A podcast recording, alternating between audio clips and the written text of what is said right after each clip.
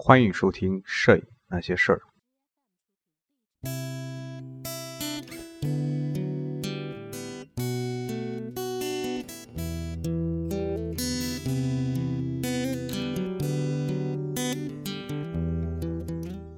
世界摄影史第十章：印刷媒体上的照片。小标题：出版物上的照片，时尚和名人。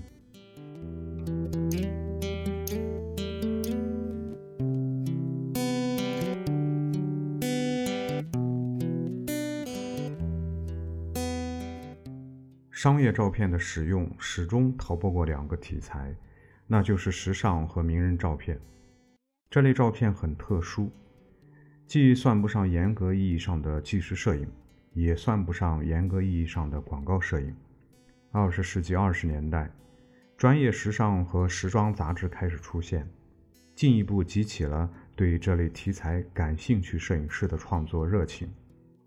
拍摄时，摄影师往往采用比拍摄普通产品或新闻摄影。更加奇特的角度，因为时尚类摄影旨在营造一种幻觉，技巧是达到特定效果的核心因素。广告摄影遵循既定的审美品味，同时也要能够吸引购买者。模特、服装、姿势和装饰的安排，不仅仅是为了外在的美观，也传递着摄影风格的变化。当然。也有人认为，时尚摄影可以被看作社会文化和性观念转变的参照物，以及社会对于女性所持有的态度的象征。在意料之中，时尚摄影起源于世界时尚之都巴黎。早在19世纪之初，巴黎的罗伊特林根工作室、比索纳、艾塔波尼、瑟贝格尔兄弟。以及一些其他的摄影师已经开始为巴黎的一些杂志拍摄时尚类照片。二十世纪二十年代，时尚杂志开始从一本社会新闻画报转型成为时尚类杂志，大量刊登符合精英阶层品味的优雅服饰照片，这才在真正意义上开始了现代时尚摄影。康迪纳仕集团旗下的时尚杂志。有三个不同的版本，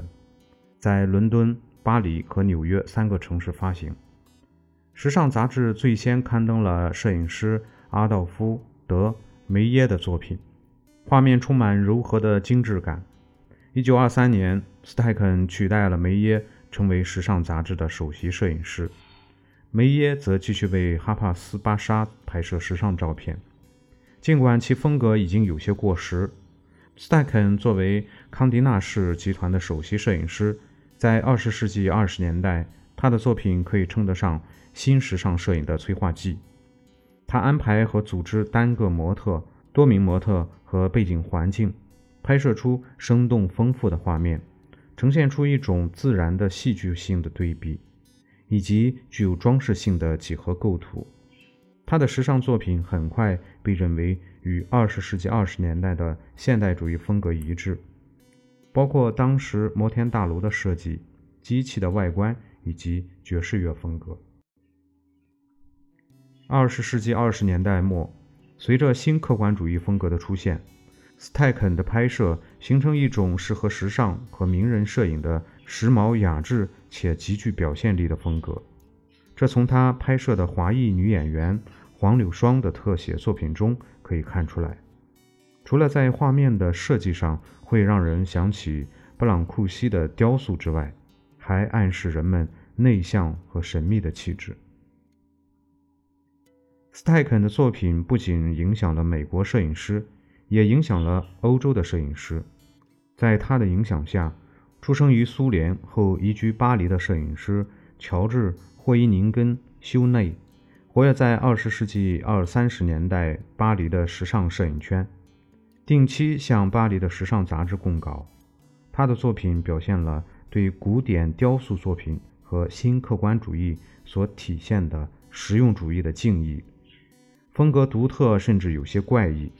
比较典型的就是他在二十世纪三十年代拍摄的沐浴系列。当时在法国。朵拉夫人和意大利商业摄影师埃吉迪奥斯卡内也拍摄时尚类题材的作品，作品突出现代感，并传递出冰冷的优雅感。这也可以说是法国人对新客观主义的理解和体现。一九二九年，富有创造力的英国摄影师兼舞台设计师比顿开始拍摄以明星和时尚为主题的摄影作品。融入了巴洛克式的幻想和现代感，画面极具诱惑力。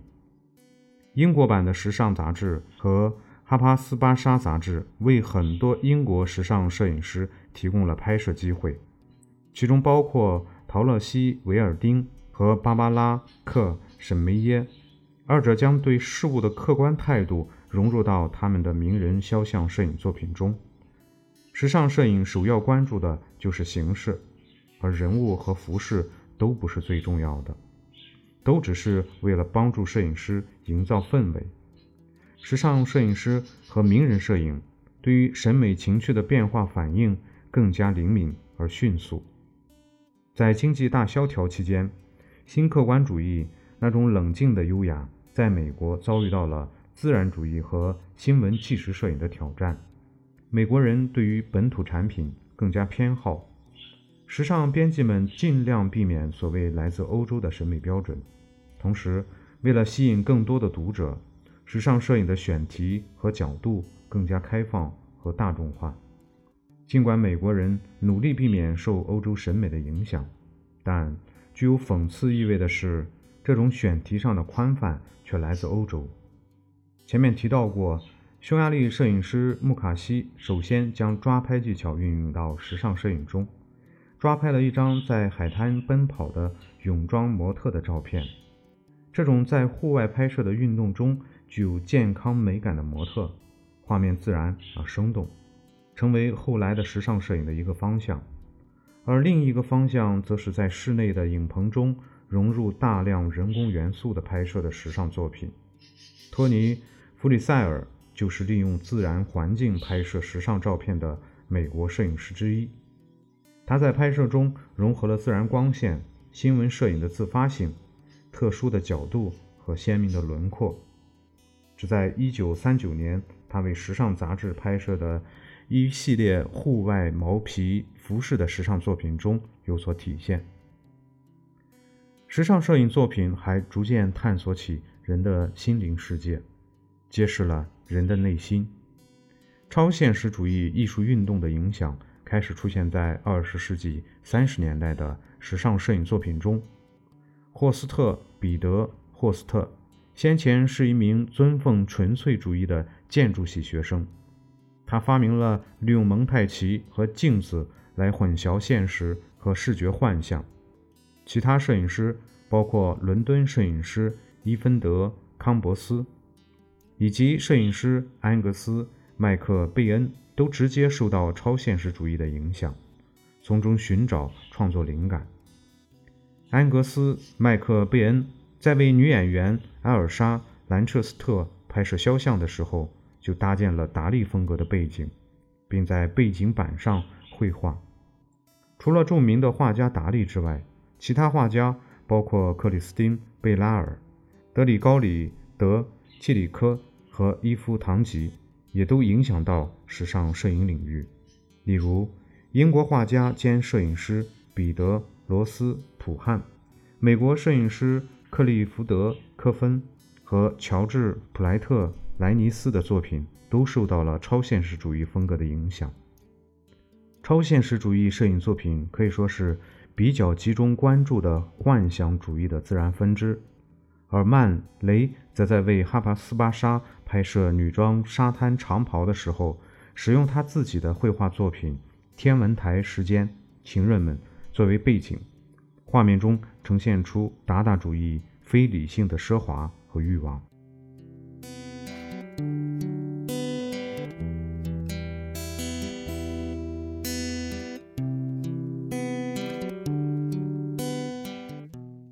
二十世纪四十年代，人们对于梦境中的时空错乱表现出持续的兴趣，同时也清醒地意识到战争的来临。这些因素导致时尚摄影作品中流露出恐怖的气息。这在欧文·布鲁门菲尔德和约翰·罗林斯的作品中有所体现。约翰·罗林斯曾担任时尚杂志伦敦摄影工作室的艺术指导，在1944年二战期间为时尚杂志拍摄的一期封面中，他用镜子来营造不确定的时空感，同时暗示时尚摄影由于战争而趋向节俭。欧文·布鲁门菲尔德从纳粹集中营获释之后前往美国。他在美国创作的一系列多重镜像作品，传达出战争和囚禁给人带来的痛苦和破碎的记忆，而不是通常时尚摄影作品中传递出来的幻想和美好。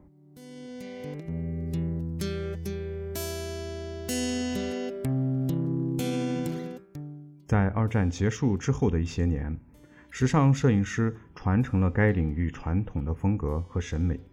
包括新客观主义、超现实主义和纪实摄影模式。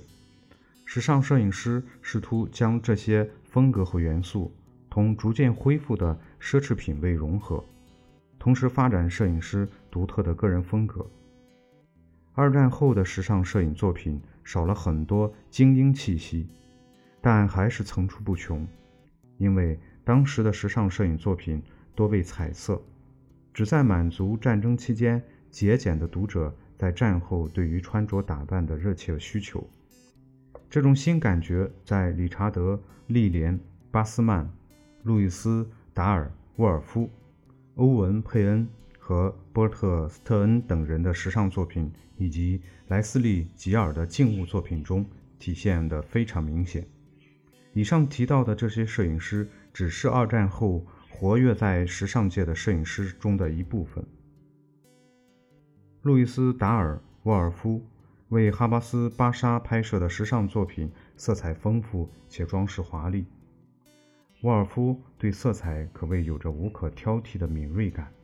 同时他擅长在时尚摄影中安排自然主义背景，这两方面都是现代时尚摄影所追求的效果。随着飞机旅行变得更加容易，时尚摄影师可以带着模特前往世界各地。如加勒比海的海滩、美国西部的沙漠、北非、印度和欧洲的古迹和宫殿等地拍摄。佩恩在他的时尚摄影作品中营造出甜美优雅的气氛，画面在配色和环境安排上参考有名的油画作品，比如他在摩洛哥异域风情的环境下为模特丽莎。弗萨格福斯拍摄的照片。莱斯利·吉尔的作品风格同时尚摄影作品类似，但是他主要拍摄静物，而不是模特。从1935年开始到之后的二十年里，莱斯利·吉尔为《哈帕斯巴沙》杂志拍摄了大量画面简洁的封面和整版的照片。从20世纪60年代开始，理查德·阿维顿带着永远不采取。两次同样的想法来对待同一景物的理念进行创作，他可能是对时尚摄影界影响最大的摄影师。他的早期作品显然受到莫卡西自然主义风格的影响，在后期的作品中则体现出对光线、姿势和角度等方面高超的人为控制水准。从他1966年为时尚杂志拍摄的童耶娜。露娜穿着帕高设计的裙装的照片中，可以看出她的个人风格。她对于女性模特形象和服饰的特别处理，被认为是对二十世纪六十年代以来性别和社会习俗的深刻变化的反思，而不仅是为了寻找吸引眼球的新鲜感。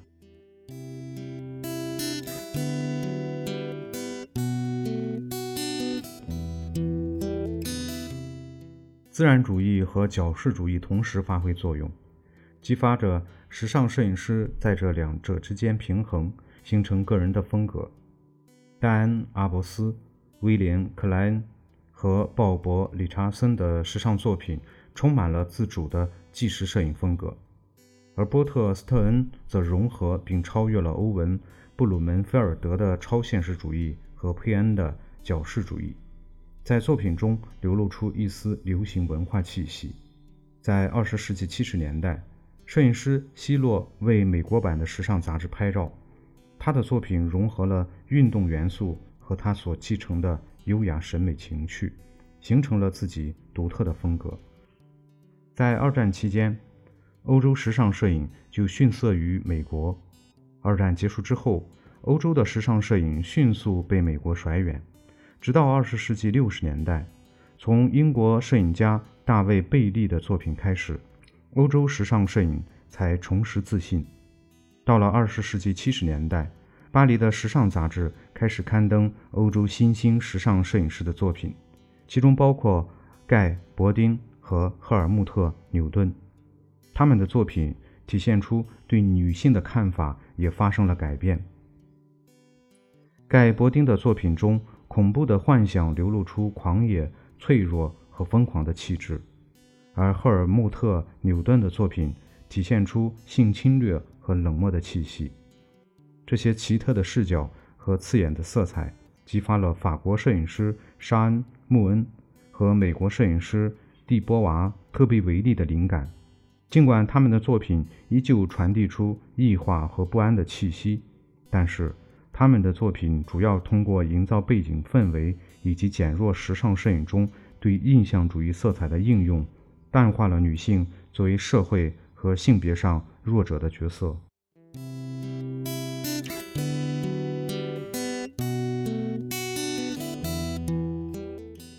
二十世纪八十年代，时尚界一个最主要的变化。就是服装生产商和时尚行业都开始重视男性时装，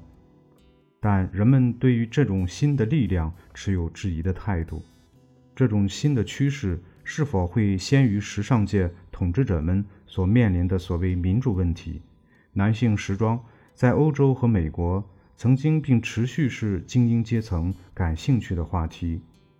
一系列宽松的款式。为多样化的公众提供了多样化的选择。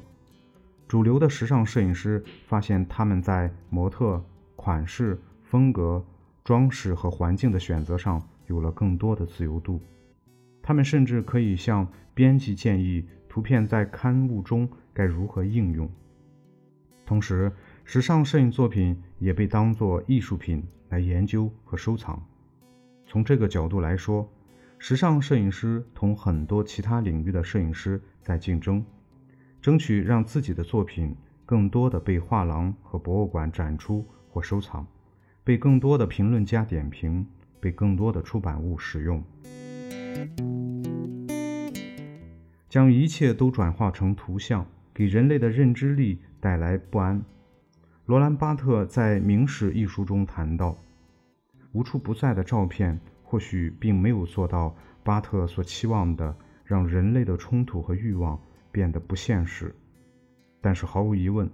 摄影作品还是影响着人们对现实生活中的伤痛、苦难和快乐的反应，让人类经历的一切看起来更加普遍，而不是那么强烈和急迫。广告摄影尤其，广告摄影尤其激励画报摄影师。不断寻找灵感和创新。尽管广告摄影的本意在于帮助厂商在消费社会更多的销售产品，但作为摄影作品，最终还是关乎创意表达。商业摄影带有明确的品牌厂商信息，但对形式和光线的处理非常微妙。因此，对于欣赏表达摄影作品来说，商业摄影对于公众的影响是潜意识的。相反，照片无论是广告照片还是新闻照片，在印刷品中的广泛使用，最终导致公众更愿意看图片。对于摄影作品的欣赏也变得复杂起来，开始出现摄影画册的消费群、摄影展的观众和摄影作品的收藏家。本章到此结束。我们下期节目再见。